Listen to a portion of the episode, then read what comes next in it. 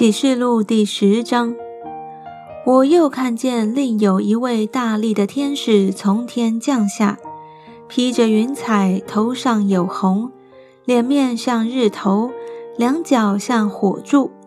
他手里拿着小书卷，是展开的。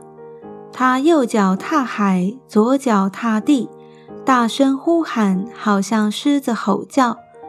呼喊完了。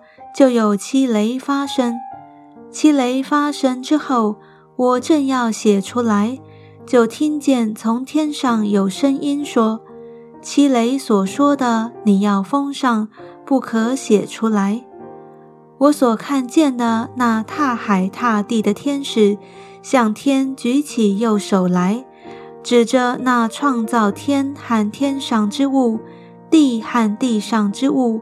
海和海中之物，直活到永永远远的启示说，不再有时日了。但在第七位天使吹号发声的时候，神的奥秘就成全了，正如神所传给他仆人众先知的佳音。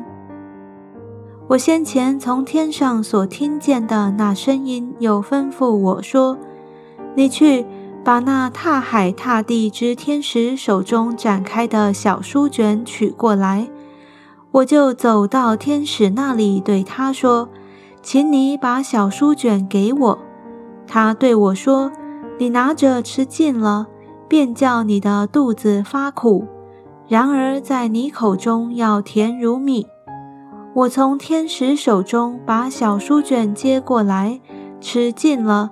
在我口中果然甜如蜜，吃了以后肚子觉得发苦了。